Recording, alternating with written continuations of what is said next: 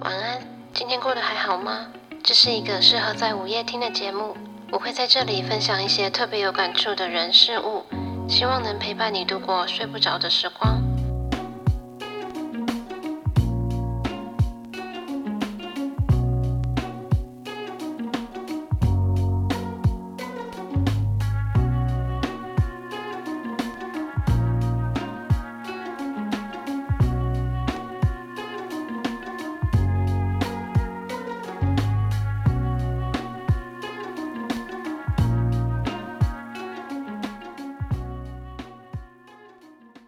Hello，大家晚安。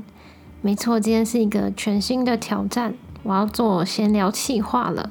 嗯，虽然我一直以来录音的方式都蛮像在闲聊的，但是之前我都是有准备一个主题，然后也有事先想好脚本，算是先同整过后才开始录制。那这一次想做这个闲聊气话，是想要更像在听朋友说话的感觉。这个挑战其实对我来说有蛮困难的地方。我不算是一个口才很好的人，再加上我在日本后期的生活中，其实已经很少用到中文了，所以我的中文有时候会怪怪的，那甚至会突然想不起来某个词，然后有点词不达意的情形。然后另外呢，就是我比较激动的时候，讲话语速会变很快，那语速一快，我就会非常容易打结。这个会让我在后期剪辑的时候花费很多心力。然后上一次来来回回我都重录了三次左右嘛，就剪到有点生气。所以这一次打算以一个不剪辑的方式来进行，可能会录到很多语助词，还有录到外面的声音啊，甚至嗯我手机的震动声，或是我自己咳嗽的声音。那也没关系，就不管它了。好。嗯，闲聊归闲聊，我还是会准备一个，如果我真的扯不下去、聊不下去，可以拿出来讲的主题。所以我现在先不说。那我先来跟大家报告一下，我人已经在台湾的隔离旅馆了，那也隔离了差不多一个礼拜左右。蛮多朋友都很好奇，我到底在隔离旅馆里面都在干嘛呢？那我人还在日本的时候，我的朋友就有先提醒我。哎，你要回来嘞？那这样你要隔离两个礼拜，你要不要先想好你那两个礼拜要干嘛？不然这么久的时间一直被关在里面，你可能会闷到发疯哦。但我自己是觉得才两个礼拜而已，根本就不需要啊。我可以做的事情好多，我要录音，然后我可以去想我要做的嗯 p o d c a s t 要做的主题，再加上我回台湾嘛，就代表说我要重新找工作。所以我自己也有一些嗯必须要做的事情，要准备一些跟求职有关的事情。那就算我都不做这件事好了，我耍废，我可以看剧，我可以玩游戏啊，就随便想一想，都有一堆事情等着我做。再加上我住的这一间旅馆，嗯，这个房间啦，它空间其实蛮大的，可以运动，然后电视荧幕也很大。我几乎每天都会连接我的 Switch，然后玩一个跳舞的游戏。对，Switch 有一个跳舞的游戏，因为被关在里面没办法去外面走动啊，所以还是很需要活动身体。不过这边有一个不太好的点是网络不太优，就是我常常是收不到别人传给我的 Line，然后我自己的 Line 也传不出去，所以看剧是不太可能啦。我就把看剧的时间拿来看一些书，反而过得还蛮充实的。但是大概就五天左右吧，我开始觉得，哦，好闷哦，我快要闷死了。可是这种闷不是很无聊，说我很想出去的那一种闷哦，是有一种我快要呼吸不到空气的闷。因为这里的窗户是无法打开的，它是一片玻璃镶在墙上，所以到了第五天，我就开始感受到房里的空气好像有点稀薄，就是。仿佛房里充满着二氧化碳，尤其是每天下午我吃饱饭嘛，血糖升高，再加上二氧化碳浓度很高，让我昏昏欲睡。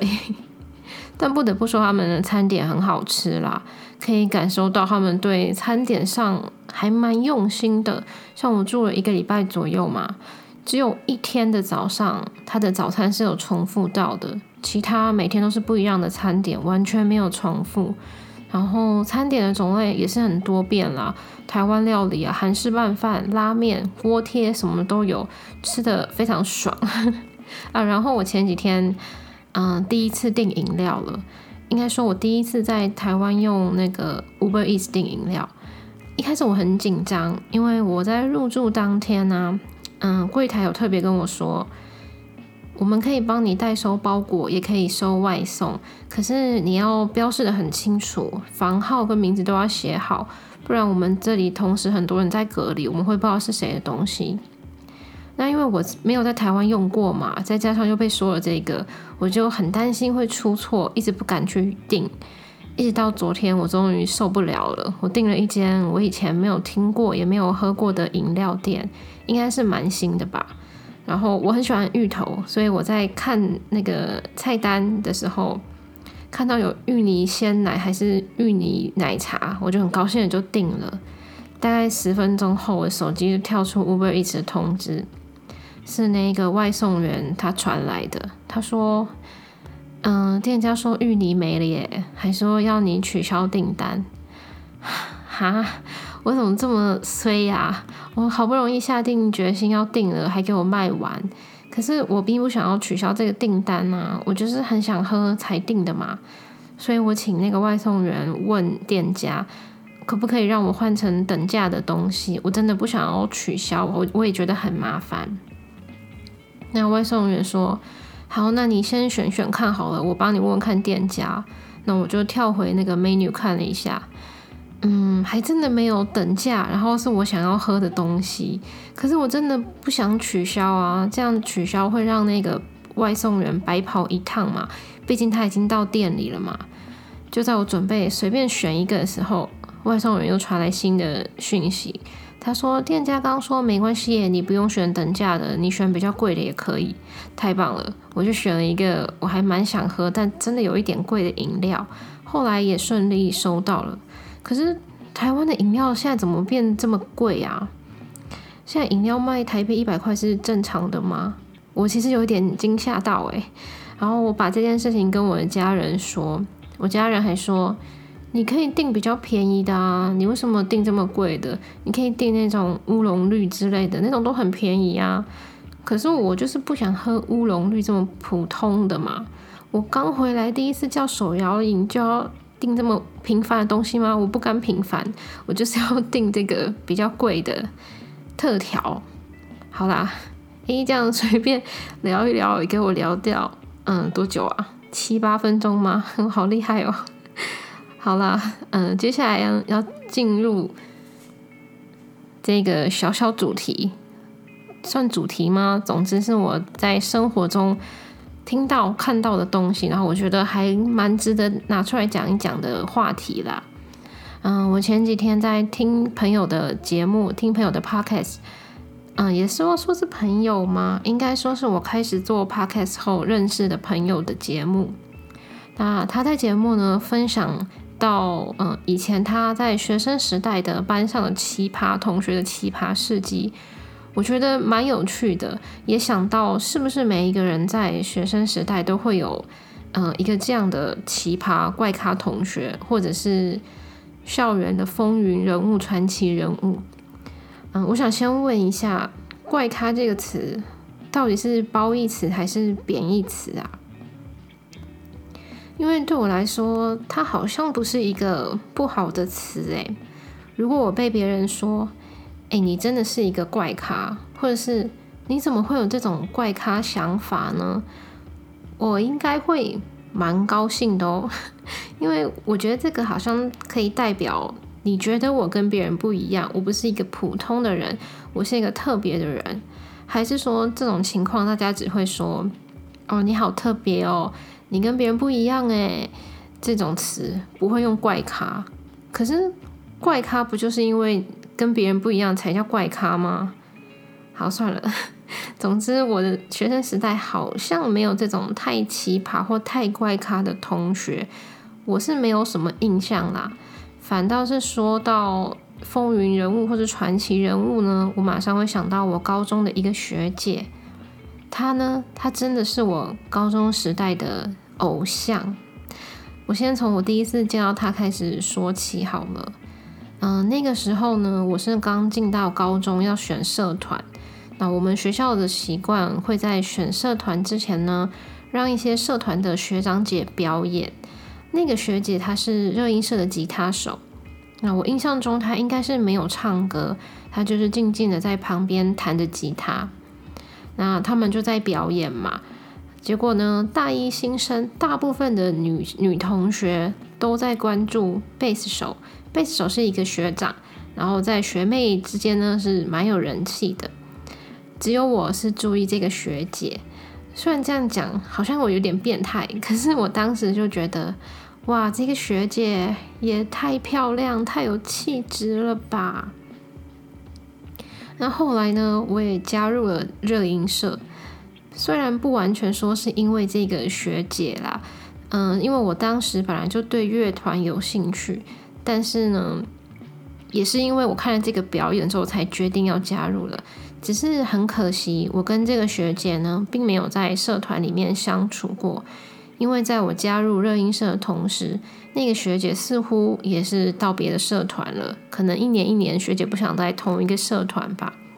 不过没关系，因为平常呢，还是有很多机会可以看到这个学姐。她呢，她不只是一个社团玩得好的人，她是一个非常会念书、成绩非常好的人。虽然我有点不太记得，但是印象中呢，嗯，我们学校在每一个礼拜还是每双周啦，都会举办周考。那每一每个班级的第一名还是前三名，我真的不太记得。反正有好名次的人呢，会在早上开朝会的时候被念到名字，然后上台领奖。这个学姐就是每个礼拜的朝会一定会上台领奖的人。每次讲到他们班第一名都是她，从来没有听过是别人的。那还有就是我的高中时期啊。是一个还很流行无名小站的年代。我在想，现在年轻人可能不知道无名小站是什么，我还是先简单的解释一下好了。无名小站呢，它是跟现在的 Facebook 还有 Instagram 很认识、很类似的，嗯，社群网站。它一样是可以上传照片啊，一样可以写部落格，然后别人也可以来你这边，呃，留言。它也有一个留言板。我以前呢很喜欢去看学姐的无名小站，看了之后才发现，她真的是一个对当时的我来说是一个十项全能的人，会念书，会玩社团，人长得漂亮，又会穿衣服，还不止这样哦，她也常常参加学校里面的羽球比赛，她完全就是一个会玩又会念书的人。那虽然呢，我一直到学姐毕业后都没有真正的和她成为朋友，不过我印象很深刻，在学姐毕业典礼那一天，学姐有跟我对到眼，然后有对我笑了一下，哇，我当时多开心啊！好像越讲越变态了，反正当时就是很开心。我一直没有跟这个学姐变成朋友啊，跟她说话，但是嗯，一直有在关注她这个人啦。那后来升上大学后，开始流行起 Facebook，大家的好友间不是会常常连来连去吗？那让我在某一天发现了这个学姐的账号，哇，犹豫了很久，后来鼓起勇气按了加入好友那个申请键。我本来以为我会被忽略的，结果学姐居然通过了我的申请。